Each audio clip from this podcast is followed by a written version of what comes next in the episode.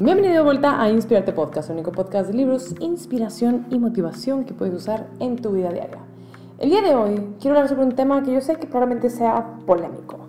Yo sé que todos hemos tenido que tomar decisiones en nuestra vida, siempre nos tenemos que, no sé, poner en aquel lugar de que, oye, pues, ¿qué será mejor esto, aquello?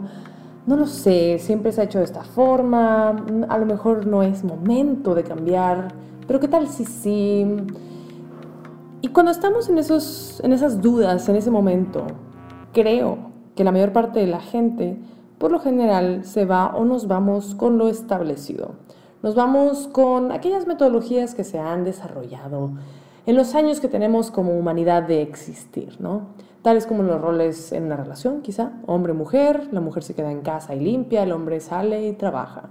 Durante años, años, años hemos seguido ese paradigma y creo que apenas ahora en el 2021, que es cuando está siendo grabado esto, em, hemos estado poniendo más sobre la mesa esto de que, bueno, realmente tiene que ser esa forma. ¿Qué pasaría si ambos en la pareja, no importa el género, trabajan y comparten las tareas de la casa? ¿Qué pasaría si no sé, el hombre se queda en la casa y la mujer se queda? ¿O qué pasa si eh, es una pareja de dos hombres homosexuales o dos mujeres lesbianas? ¿Cómo aplica esa regla? Entonces, el día de hoy quiero hablar sobre el cuestionarnos todo, sobre aquello que pues muchas veces nos es incómodo, porque cuando cuestionamos las cosas, pues sí nos abrimos a la posibilidad de que la respuesta no nos guste o que la respuesta sea más complicada que lo ya establecido. Así que, comencemos.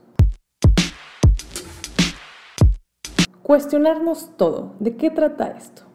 Para mí, y obviamente solo puedo hablar desde mi postura, desde mi experiencia, desde mi conocimiento el día de hoy, creo que la importancia de cuestionarnos todo es algo que es simplemente la evolución de la humanidad. A lo que voy.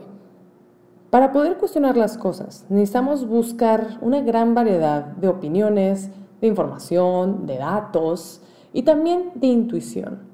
Me gusta meter la intuición a la ecuación, porque mucha gente en cualquier tipo de decisión se va solamente por la lógica y por la razón, que es un episodio que quiero hablar en el futuro más adelante.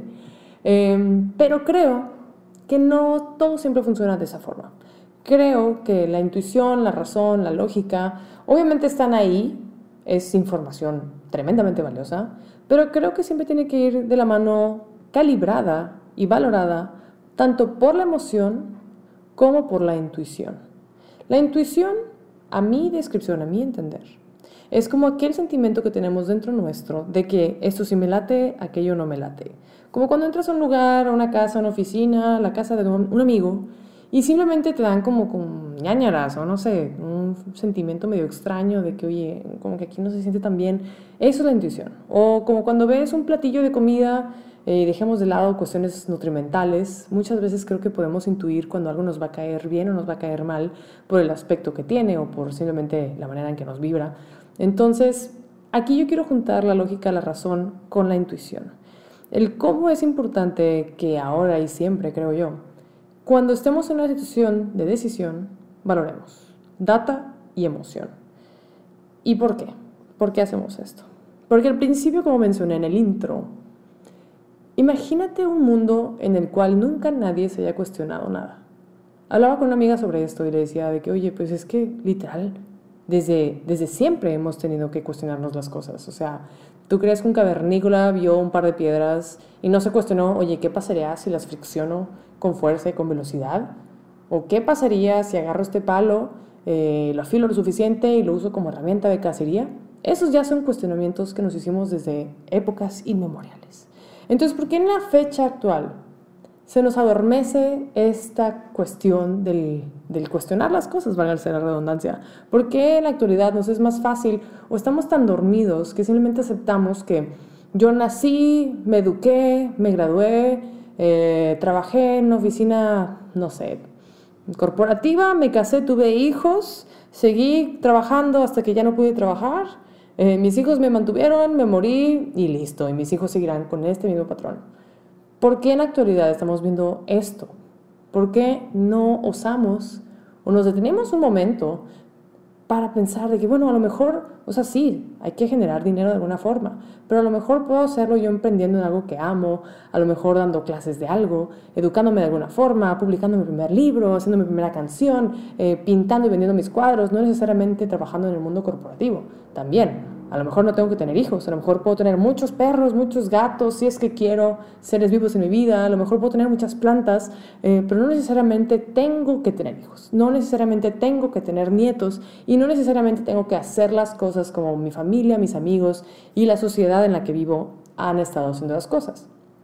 Con esto, me gustaría remarcar que obviamente hay cosas de tradiciones y de respeto hacia los demás que está bien, pues no es romper, ¿no? Por ejemplo, si hay tradiciones tales como, no sé, ir a misa los domingos, si a tu tía le encanta ir a misa los domingos, pero a ti no, bueno, pues también está en tu lugar como un ser humano respetar las tradiciones y los pensamientos de los demás.